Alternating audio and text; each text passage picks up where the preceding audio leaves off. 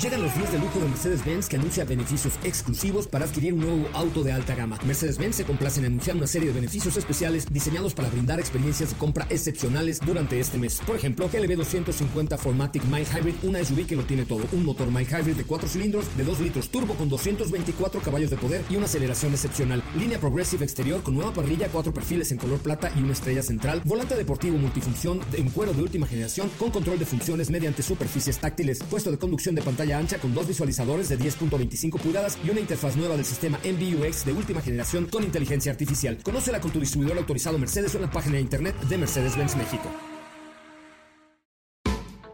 MBS Radio y el Dr. Zagal han dispuesto una generosa y elegante mesa para celebrar este banquete. ¡Pasen!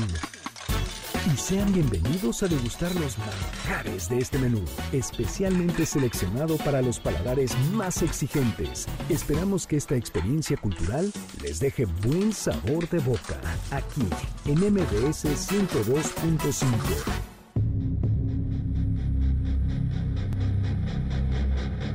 ¿Por qué Estados Unidos invadió México en 1846? ¿De verdad Santa Ana les vendió vilmente nuestros territorios a los norteamericanos? ¿Pudieron haberse quedado con todo el país? ¿Cuáles fueron las batallas más trágicas que se libraron? ¿Hubo espías?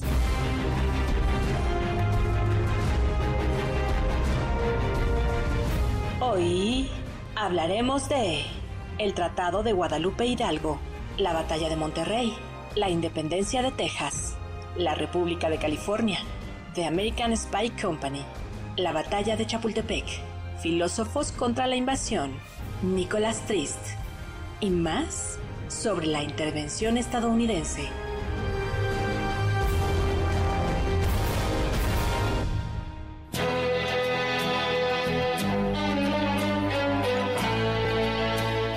¿Por qué México perdió la mitad de su territorio en 1848? ¿Qué llevó al gobierno mexicano a vender sus estados. En realidad Santana traicionó a la nación y lo vendió vilmente. Hay mucho que contar sobre la invasión estadounidense y hoy hablaremos de anécdotas de la guerra de 1846 a 1848.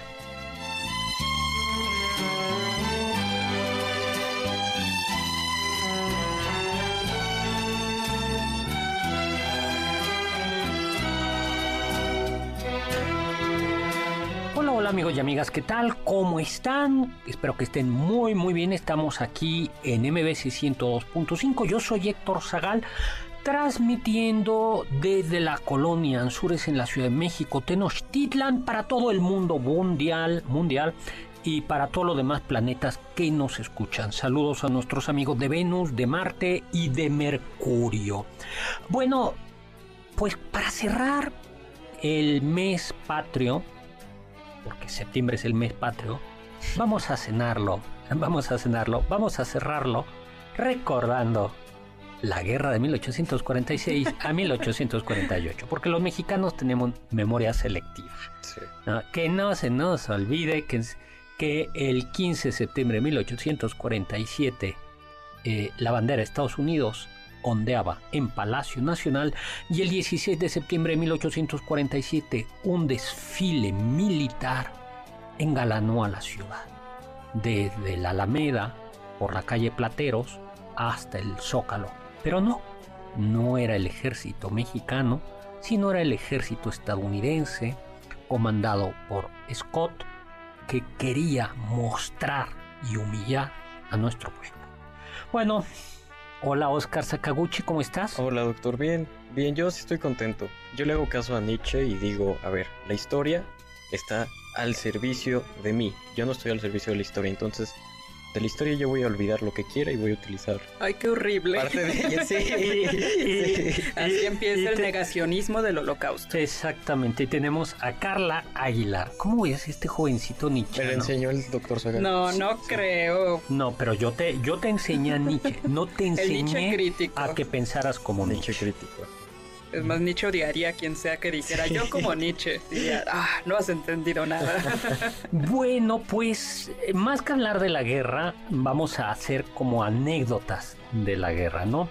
Eh, la guerra que va de 1846 a 1848. Hay que recordar cuál fue la eh, y que llevó a la pérdida de la mitad del de más de la mitad del territorio. Nada más para que nos hagamos una idea de la pérdida, fueron los estados de Nuevo México, Utah, Colorado, Nevada, California, Arizona, un pedacito de Kansas y un pedacito de Oklahoma. A lo que se suma es la pérdida o el ya definitiva de la guerra de Texas, ¿no? Eh, ya para, eh, hay que recordar que, mm, a ver, aquí el asunto comienza ya desde el virreinato. Entonces Estados Unidos se comienza a expandir las 13 colonias y comienzan a acosar a la Florida española. Entonces eh, estaban ya presionando a la Florida española eh, y en el camino hay que recordar que Napoleón vendió el territorio francés de Luisiana, la ciudad Baton Rouge, creo que es la capital de la actual Luisiana, Nueva Orleans, ¿no? Y pues, dijo eso queda muy lejos, Napoleón, eso queda muy lejos de aquí, yo necesito dinero. Se sí, mi atención debe estar por acá, porque si no, me lo van a tirar. Exactamente. Y eso lo que hizo, acuérdense que los Borbones eran, había un pacto de familia entre los Borbones franceses y los Borbones españoles, y por tanto el que hubiera una Luisiana francesa dividiendo la Florida española de la Nueva España, no era especialmente problemático. Pero en el momento en que se introduce esa cuña, eh, pues ya se amoló el, asunto. Y finalmente España va a terminar vendiendo Florida, va a terminar vendiendo Florida a Estados Unidos viendo que estaba de alguna manera ya perdida. Y entonces, en el camino, ya desde el final del virreinato, pero sobre todo en los primeros siglos de la vida independiente, como aquellos territorios del norte estaban muy poco poblados, alguien tuvo la genial idea de decir vamos a regalar prácticamente la tierra, la capital de Texas, Coahuila, era Saltillo. Va en Saltillo, decían, eh, están regalando prácticamente tierra. Eh, si tú dices que sí, sí, que declaras eh, fidelidad al gobierno de México. sí, sí, sí, denme mi terreno. Denme mi terreno. Y nos encontramos ya que para 1830, para los 30, hay un informe que dice que todo el norte de Texas prácticamente no hay mexicanos, sino que hay eh, colonos estadounidenses. No todos habían entrado legalmente, porque había, tenían que pasar un proceso legal. Sí, claro. Es, es, interesante ver cómo hubo una migración ilegal. Muchos de ellos eran, eran, eran ilegales. Y entonces... La historia de estos dos países, ¿verdad? Lo, lo, lo, que, lo que va pasando. Estados Unidos intentó comprar Texas y yo creo que torpemente México, a ver, ojo, no, no vayan a decir que México... Sí, no, no, se interprete así, ¿no? Lo que voy a decir es que ya la mitad del territorio de Texas ya estaba perdido y entonces Estados Unidos, eh, México no quiso vender ese, ese territorio, pero ya se veía venir. ¿Qué es lo que pasó? Hubo un cambio de gobierno en México, se pasa de, una de un gobierno federal a un gobierno centralista, y este pretexto lo utilizan los estadounidenses y algunos mexicanos, como Lorenzo de Zavala, para comenzar una, para declarar la independencia de la República de Texas. Eh, entre ellos está, siempre se me olvida quién es el, primer, el vicepresidente Lorenzo de Zavala, que era un yucateco, liberal me parece, que había terminado yéndose allá. Y siempre se me olvida quién es el primer presidente. Es, ay, de Texas va con B. B. Burke, bueno, Burnett creo que se llama. El gobierno de México. Sí, David G. Burnett. Eh, el gobierno de México va a Santana, eh, allá tras una serie de batallas en las que parece que tiene buenas oportunidades de derrotar, de derrotar a los eh, independentistas. Finalmente por el coyotito. Un sueñito. Un sueñito, estaban muy cansados, se duermen. Eh, y literalmente, literalmente se durmieron en sus laureles. Y Sam Houston apresa a López de Santana. Y entonces lo que pasa es que el ejército mexicano, el, lugar, el segundo al mando, Santana le dice retírense y lo obedece el... Pues, ay, Dios mío, que se me ha metido. Pero eso estuvo mal, ¿no, doctor? Porque si ya estaba apresado, ¿por qué seguían las, sus, normas? No, además hay como una ley, ¿no? No, es un principio, es un principio. Claro, es un principio militar, ¿no? Si ya está apresado, entonces se mueve el, el liderazgo. Exactamente, ¿no? México no reconoce a la República de Texas y Texas comienza, esto es muy importante, a decir el territorio de Texas comienza en Río Grande, que es Río Bravo. Y México dice, primero no reconozco la República de Texas y segundo, eh, en realidad el territorio de Texas comienza en el río Nueces, ¿no? Eh, eso es un, eso es un, lío, ¿no? Eh, hay un personaje, el gobierno de Estados Unidos intenta llegar a un arreglo con México, eh, un tal Slidell es enviado a hablar con el presidente de eh, eh, Joaquín Herrera para decir, mira, ya, hace, por un lado, quiere comprar Baja California, no Baja California, California y Nuevo México y arreglar Texas, ¿no? Y arreglar el tema del Texas. Son dos temas, temas distintos, ¿no? Pero hasta entonces únicamente pretendía esos territorios, California y Texas, o pretendían también todos los que... Es que California, eh, perdón, es que California y Nuevo México incluían todos. o sea, todo lo que acabo de decir, o sea, en realidad la actual California y el actual Nuevo México eh, de estados son mucho más chicos. Claro. Eh, a lo que eran antes. Exactamente. Todos los territorios. Entonces, desde un inicio siempre estuvieron diciendo, véndeme esta parte, véndeme esta parte. Esta parte. En el camino, ya estamos hablando los años 40, el presidente James de Estados Unidos, Polk, ha conseguido anexionarse por una compra el territorio de Oregón y claro, lo que quieren es llegar a ser un país que tenga salidas mm, completas que el dominio del, Pacífico, ¿no? Eh, ¿Qué es lo que México se rehúsa a vender? A vender em, California y Nuevo México y México insiste en que la frontera no es el Río Grande, sino el río Nueces. Y entonces Polk, que ya va preparando, hay que recordar que muchos no está, ya había una tensión entre sur y norte en Estados Unidos. Y entonces algunos estaban advirtiendo dentro del mismo gobierno de Estados Unidos que un sur estadounidense iba a ser un problema eh, a largo plazo o a mediano plazo. Y por tanto no querían fortalecer el sur de Estados Unidos. Entonces había opositores a que se anexionara ese territorio. Esos, territorios, ¿no? Entonces lo que el presidente Polk hace es manda a eh, manda soldados estadounidenses. Está buscando un pique, ¿no? Exactamente, no en 1846. Una justificación bélica. Exactamente. Está esperando que México ataque primero, ¿no? Sí, y entonces él manda ocupar el territorio del lado de, entre el Río Grande y Río Nuez. Precisamente, y hay un incidente, un encuentro entre tropas mexicanas y tropas estadounidenses en lo que hoy es Brownsville. Por eso, y muere un tal Brown. Y por eso Ah, por eso la villa de Y entonces lo que dice Polk es, han derramado, han derramado eh, sangre americana en suelo, americano. En suelo americano. Y el 23 de mayo, aunque ya las habían comenzado, en realidad los ataques antes, pues ya estaba, comienza la guerra. Pero en el Inter, eso es súper importante, antes de la guerra, Estados Unidos había enviado una misión científica a California, compuesta de soldados. Entonces estaba la misión científica en California, em, de allá. Pues estamos aquí levantando mapas, haciendo reconocimientos, etcétera, etcétera, ¿no?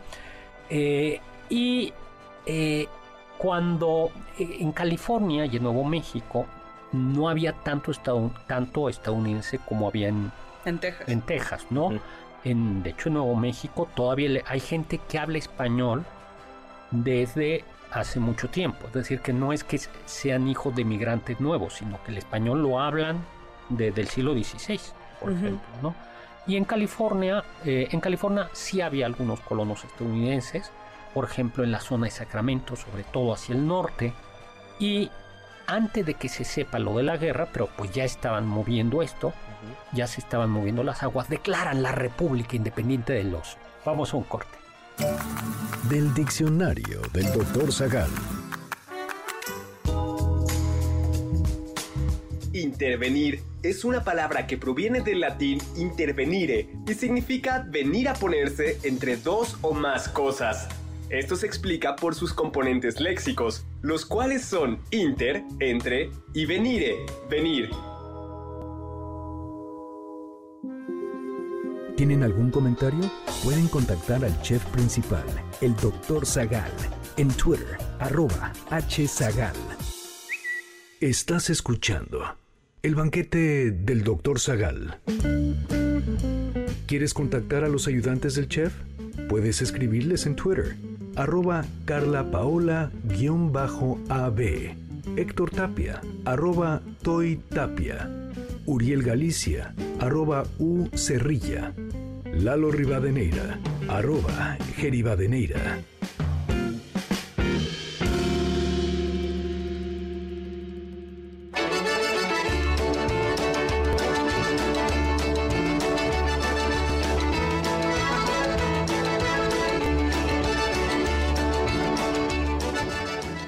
Estamos de regreso. Soy Héctor Zagal. Estamos aquí en MBS 102.5, acompañado de Carla Aguilar y Oscar Sakaguchi, cerrando con broche de oro el mes patrio. Con muy bellas historias antes de dormir. Oye, a ver, ¿qué, qué- qué comiste finalmente? ¿Cuál, ¿Cuál fue tu platillo mexicano predilecto? Chiles en nogada, lo platicamos en su programa. Ya lo sé, pero te estoy preguntando. Sí, sí, Es de- para hacer plática, Después de este septiembre. Mi platillo predilecto. ¿Por qué se lo dijiste? Solo por quedar bien conmigo. No, no, pues sí, chiles en nogada. O sea, a mí no me gustaban hace como dos años, pero creo que le vas agarrando el gusto. Sí, es un gusto adquirido. ¿Y tú, Carla? Pues también comí chiles en nogada, pero muy rico. Pues. De cabeza, de cautivo, como los mexicanos. Uno sí fue de cabeza y el otro fue Ay, de codillo. Mi sobrinita llegó al mercado, le llevan al mercado el día de los pozoles. Dijo, ay, ¿por qué les cortaron las cabezas? Es que, Mm, la verdad, digo, sí comió pozole. pero sí le impresiona. Pero sí, la verdad es que sí es. Yo, yo no puedo con eso que te sí es sirvan las cabezas. Eh, no, no, Sí. no. Bien, pues entonces eh, se declara la República. República del Oso. La República del Oso, ¿no? La, la, la República del Oso, ¿no? Y eh, el, el orquestador de esto es un tal Ezequiel Merritt, ¿no? Y se hacían llamar los osos porque había osos todavía en, en aquella, y todavía hay en aquella zona, ¿no?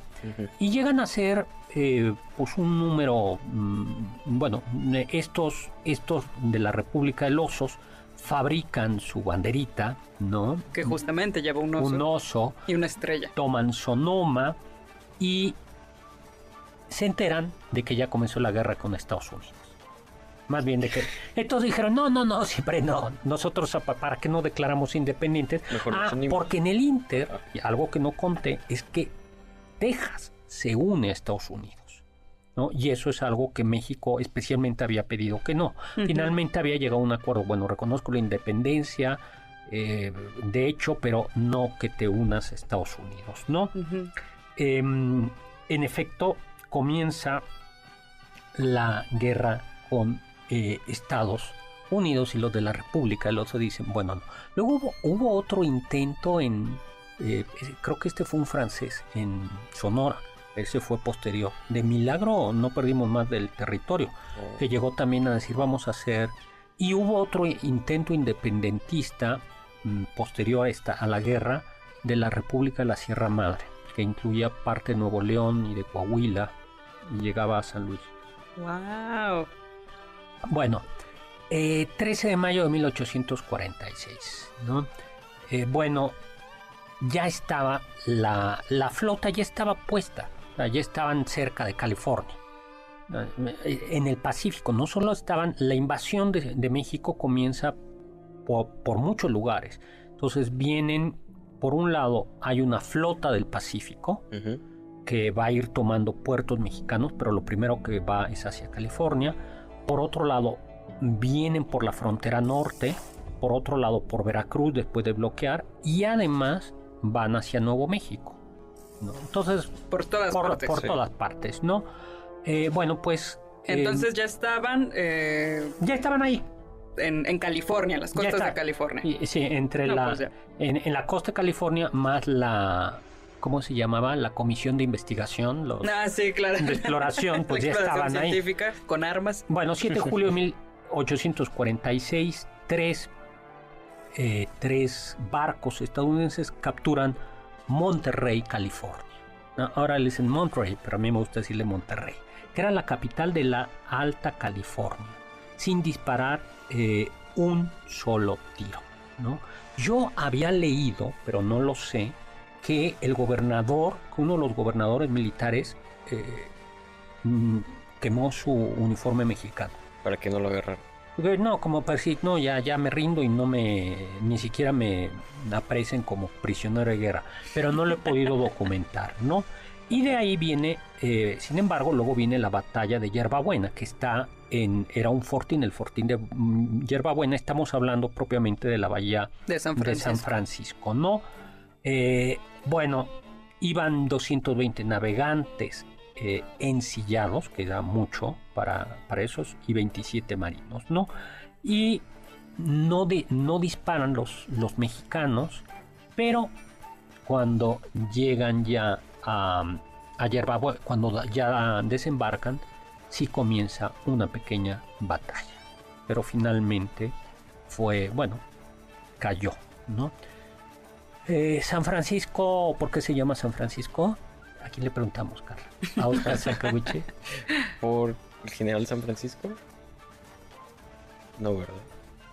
Quien, cuando los jesuitas son expulsados en el siglo XVIII, cuando los jesuitas son expulsados en el siglo XVIII, eh, ellos eran los que estaban colonizando, evangelizando, teniendo las misiones de California. En realidad solo habían llevado a Texas, eh, alguna digo no a Texas, sino a Baja California, por eso tienen nombres santos, Loreto, La Paz, y llegaron los todos santos, llegaron los franciscanos, pero ellos se encargaron de las misiones del norte, como Fray Junípero Serra.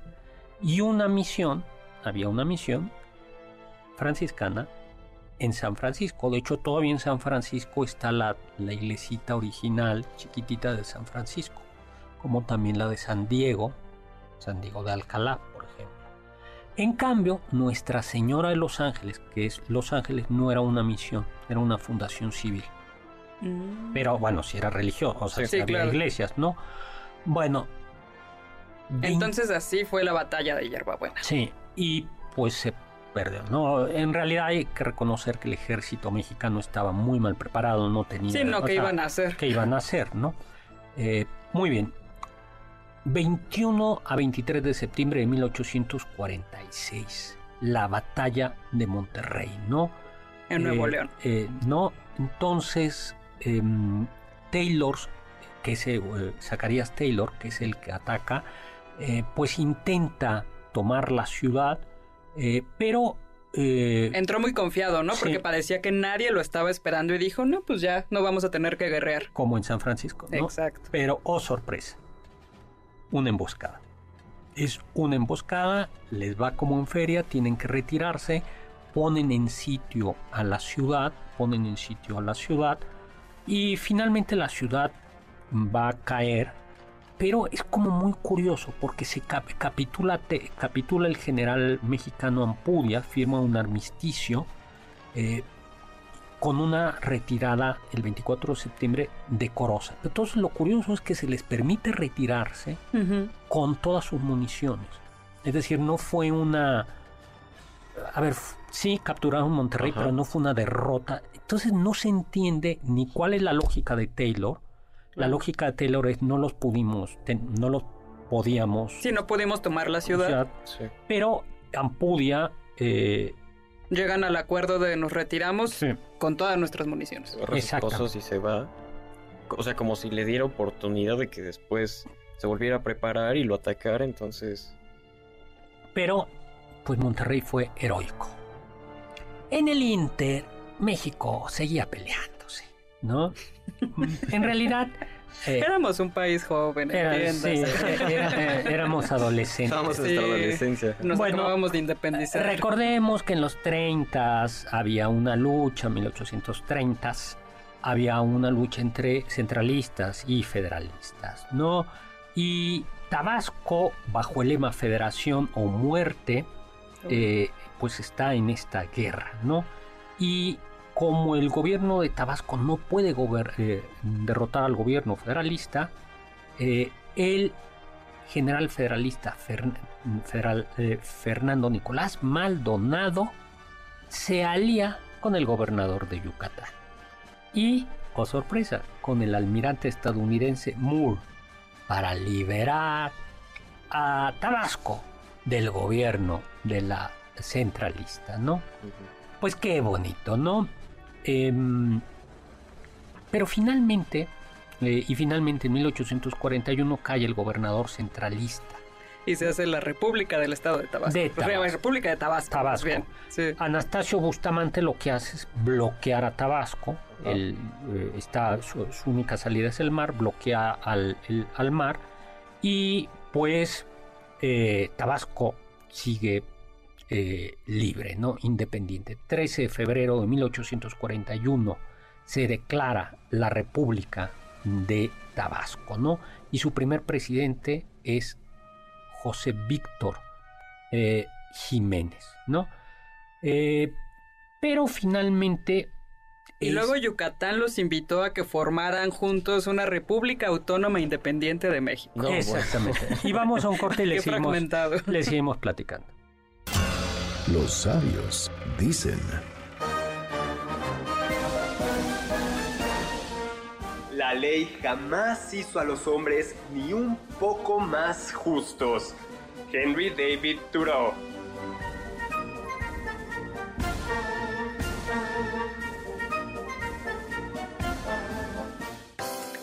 ¿Están disfrutando el menú?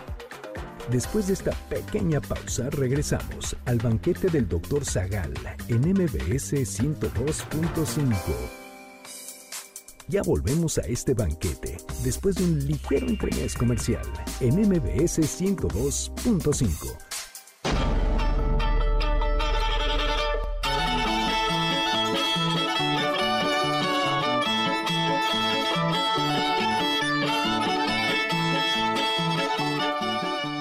estamos de regreso hablando de lo que estaba pasando, ¿no? 1800, eh, en Tabasco, 1841, el nuevo presidente López de Santana le dice, a ver, Tabasco, Tabasco, ya, no, no te, no te enojes, regrésate. y levantamos las sanciones. Y entonces Tabasco eh, y yo, em, y pues Tabasco dice sí, si promulgan una constitución federalista, ¿no? Pero nuevamente en 1845 no vuelve a aparecer, eh, eh, bueno, en 1845 se incorpora de nueva cuenta México a Tabasco eh, y se reintegra a territorio nacional en 1846, pero en 1846 cuando Estados Unidos invade México por tercera vez, Tabasco dice, me declaro independiente. No. Y en plena guerra además es como dices, bueno, no, no, no, es un milagro, ¿no? y, Estados, eh, y Yucatán estaba también independiente.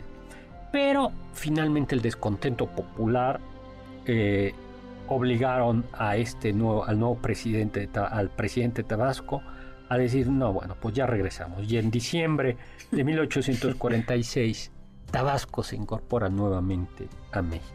¿Qué tan bien o qué tan mal le hubiera ido si se hubiera mantenido independiente? Pues no lo sé. Bueno, hay... No, no, eso es ficción. Es historia ficción, ¿no? Sí. Historia ficción. Pero no todos los estadounidenses estuvieron de acuerdo con, con la guerra contra México. Hay un... Unos sí la llamaban, esta es una invasión que no tiene justificación. Una guerra de conquista. Pues el filósofo Henry David Thoreau Eh, es interesante porque él se negó a pagar los impuestos porque dijo, sé que mis impuestos van a ir a esta guerra y yo estoy en contra de ella y eso es todo, bueno, parte de una de sus grandes obras que es desobediencia civil. Porque además parece que hubo además un impuesto especial. Así es. Para eso. Y entonces lo meten a la cárcel y... Lo saca su amigo Ralph Waldo Emerson. Otro filósofo. Y entonces en una ocasión Emerson lo va a, a visitar a la cárcel y le dice, Emerson Aturo, amigo, ¿qué haces tú allá adentro? Y Turo le dice, no, Emerson, ¿qué haces tú allá afuera? Que además era una figura bastante importante para personalidades como Martin Luther King y, y Gandhi, dice que también lo Sí, la, la, resistencia civil era, era, eso. Es que era pacífica, pero es justamente desobedecer a un gobierno que es injusto. Sí. Pero terminar en la cárcel. Cualquier otro se levantó en armas. Así es. Bueno. No, a él le gustaba la vida simple en su cabaña en el bosque. Qué buen hombre. Pero bueno, otras anécdotas, ¿no? Eh, el general Winfield Scott, que es el que llega por Veracruz, ya por Veracruz y que finalmente tomará la Ciudad de México, que la toma de Veracruz fue muy sangrienta porque intentaron desalojarla de civiles y no dejó, eh, Scott no dejó que se que se desalojara de, civiles. Él se dio cuenta de inmediato que uno de los problemas que había, aunque ya había tomado Puebla eh, o en el, en el camino, era la guerrilla. Que eso después sería decisivo en la derrota a los franceses.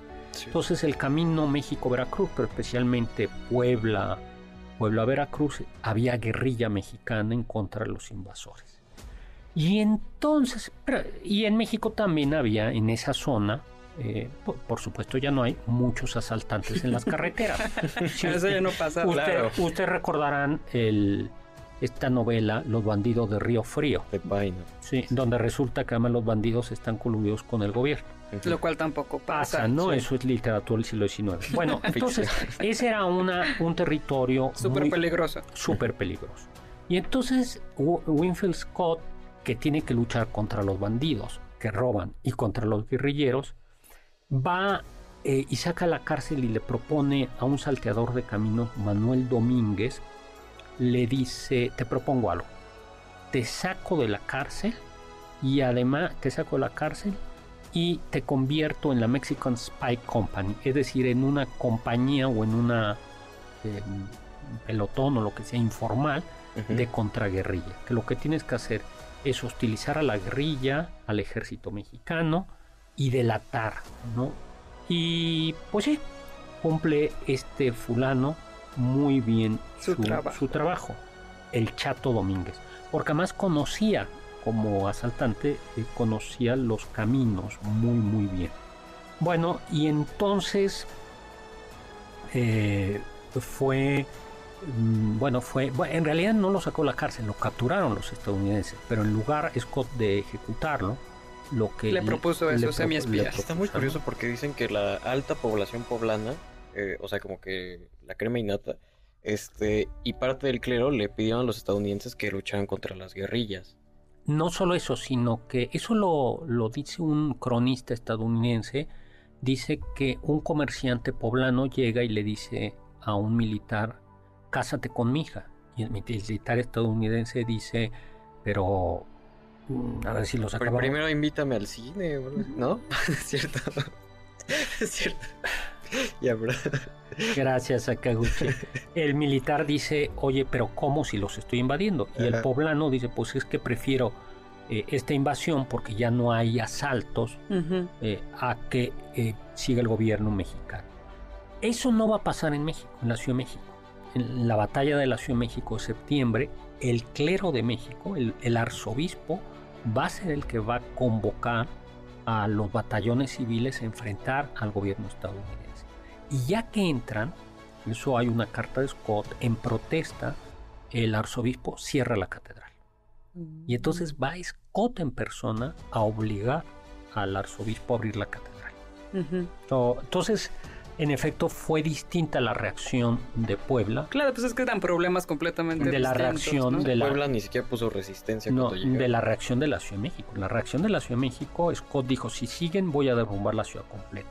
Y si, porque además luego hubo guerrilla urbana, por así llamarla de alguna manera, y era frecuente que hubiera tiros desde una casa. Entonces decía, si desde una casa tiran, yo ordeno que tiren la casa. Que tiren la casa ¿no? Sí. Bueno, pues em, este Manuel Domínguez, bueno, tenía espías de la acción, bueno, fue algo verdaderamente eh, vergonzoso, estuvo bajo el mando de Ethan Hitchcock, con un salario de coronel, ¿no? Este, de, coronel. y fue decisivo. Eso tampoco pasa a tomar criminales, a ponerlos en puestos de control tampoco. Y fue decisivo, ¿no? para delatar planes y detener a civiles y militares y mexicanos que luchaban todavía, ¿no? Em, bueno, y además, no solo eso, sino que gente de la American Spy Company eh, participó en la batalla de Churubusco de agosto de 1847, donde se capturaron a los del batallón de San Patricio, ¿no?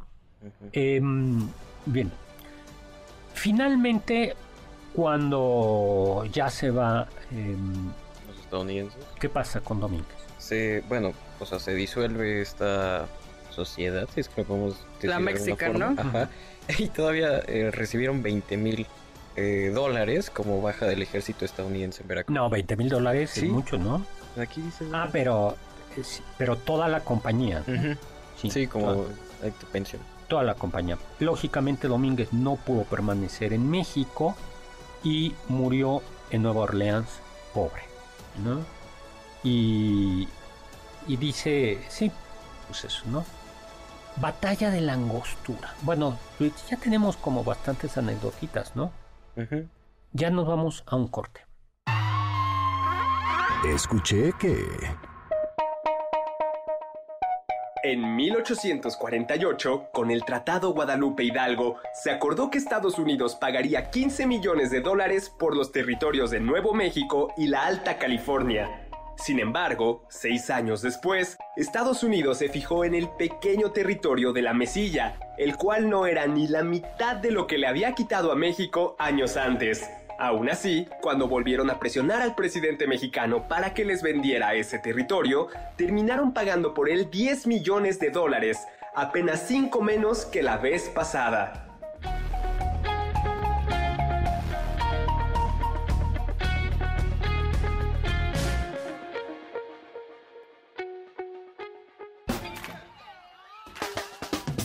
¿Faltaste alguno de nuestros banquetes?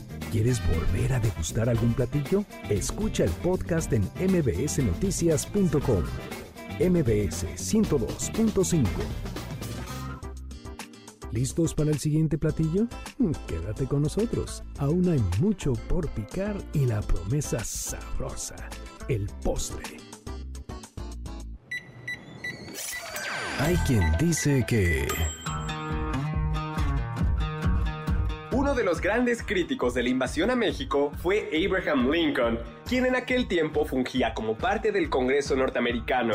Lincoln criticó muy a menudo los motivos de la invasión e incluso llevó al pleno cuestionamientos hacia el presidente Polk respecto al supuesto atentado que causó la guerra con México. Llegó a calificar a Polk como un buscador cobarde de gloria militar.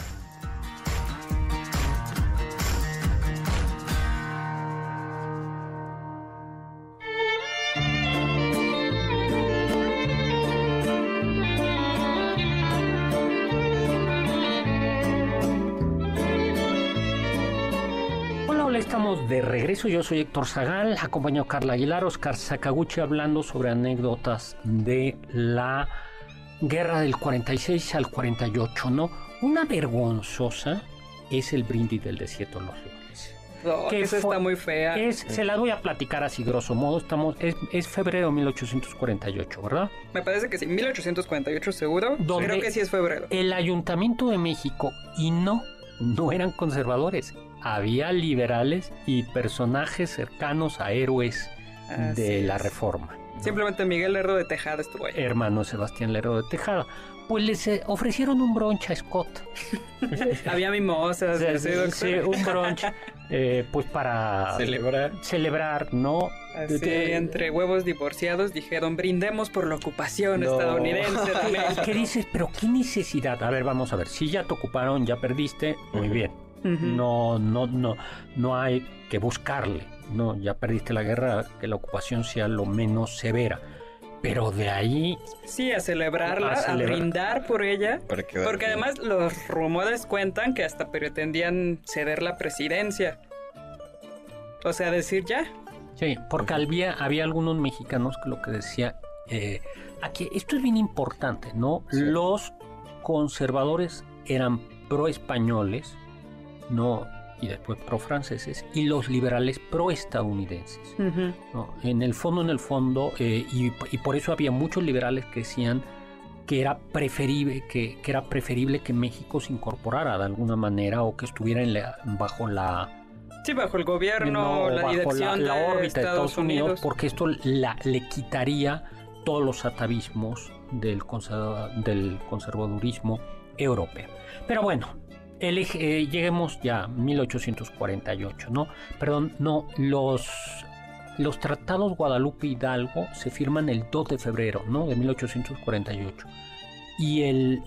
¿El, ¿El brindis? El brindis cuándo es? El es 1848. es el 29 de enero? Exactamente, es el 29 de enero es antes de los tratados Guadalupe Hidalgo, ¿no?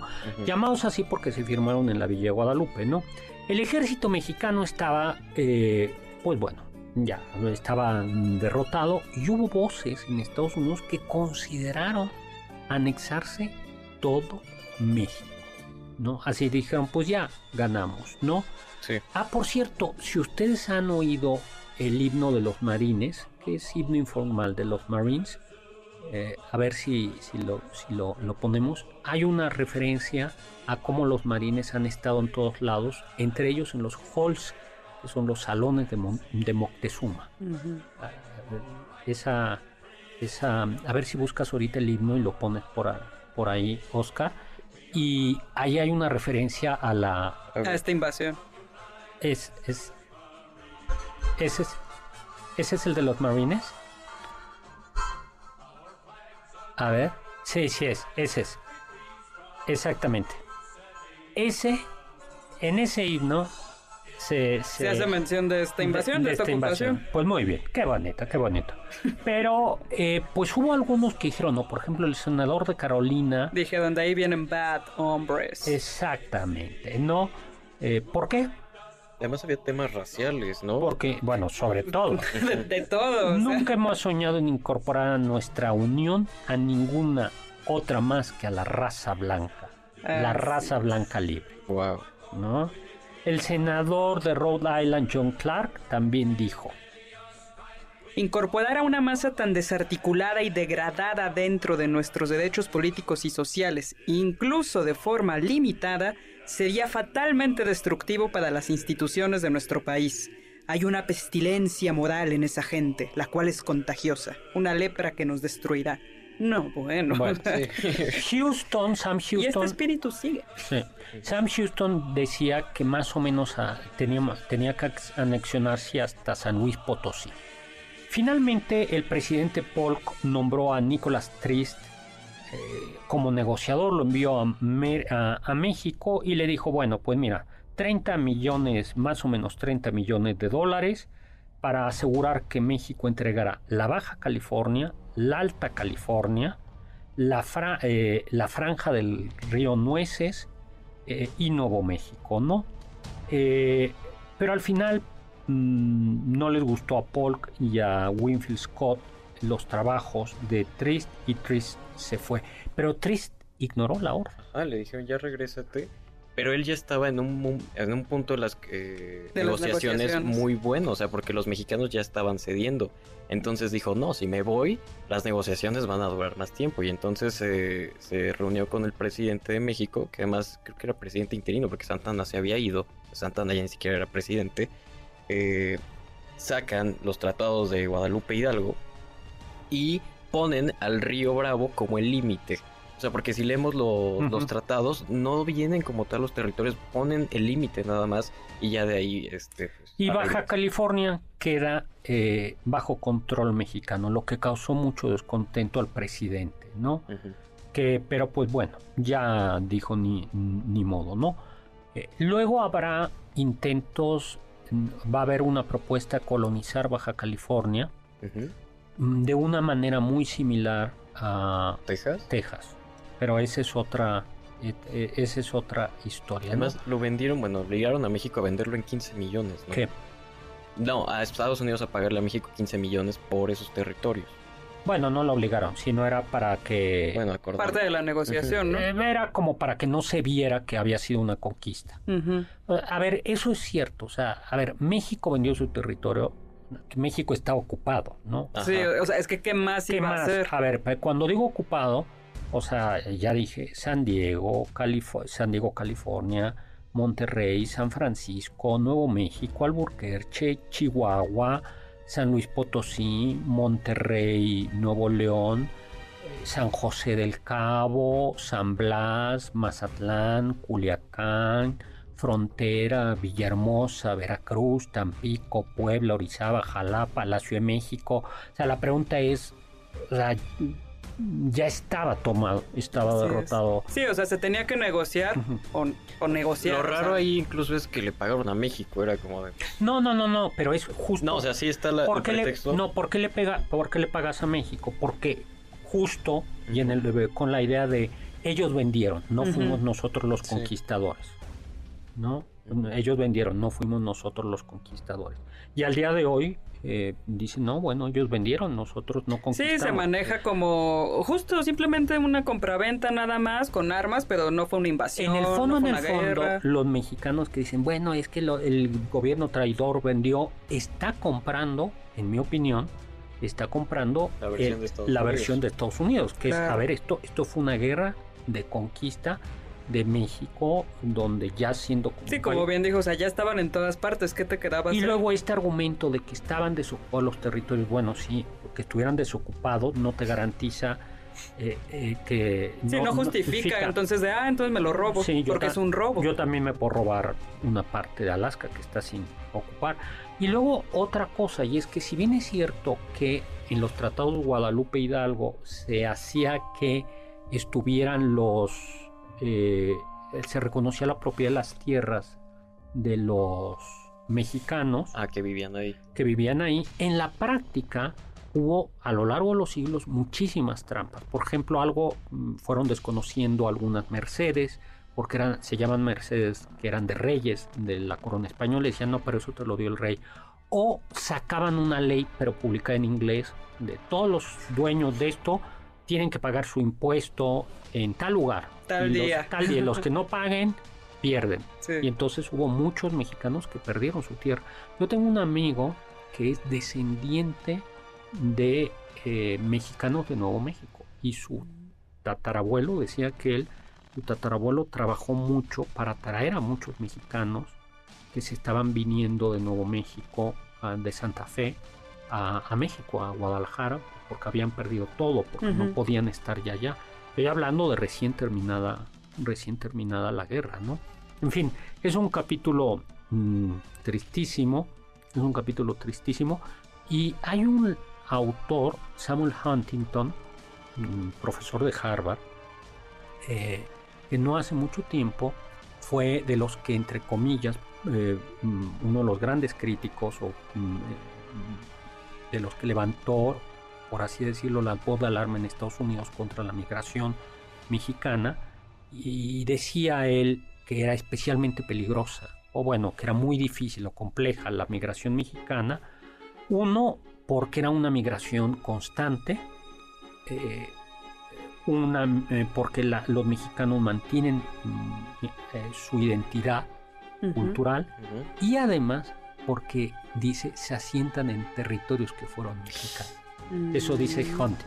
Claro. Con lo cual entendemos por qué este sentimiento. No, a ver, entendemos, no estoy diciendo que justificar. Al contrario, lo que estoy diciendo es, eh, me da horror y, y vemos como hay un discurso anti-mexicano claro. desde hace mucho tiempo y que tiene que ver mucho con esta guerra. Bueno, pues muchísimas gracias Carla Aguilar y Oscar Muchas Sakaguchi. gracias, doctor. Muchas gracias en cápsulas Carmen Cruz Larios y Héctor Tapia, Víctor Luna, mil gracias. Gracias Juan Carlos Castillo, Carla Aguilar, Oscar Sakaguchi en producción y los dejo con el siguiente programa balones al aire con Eduardo Chabot y todo su equipo, pero los dejo sobre todo con Immanuel Kant, que dijo Sapere Aude, atrévete a saber. Confiamos que este banquete ha sido un deleite gourmet y cultural. Gracias por escucharnos y nos esperamos el próximo sábado con una deliciosa receta que seguro será de su agrado. MBS 52.5.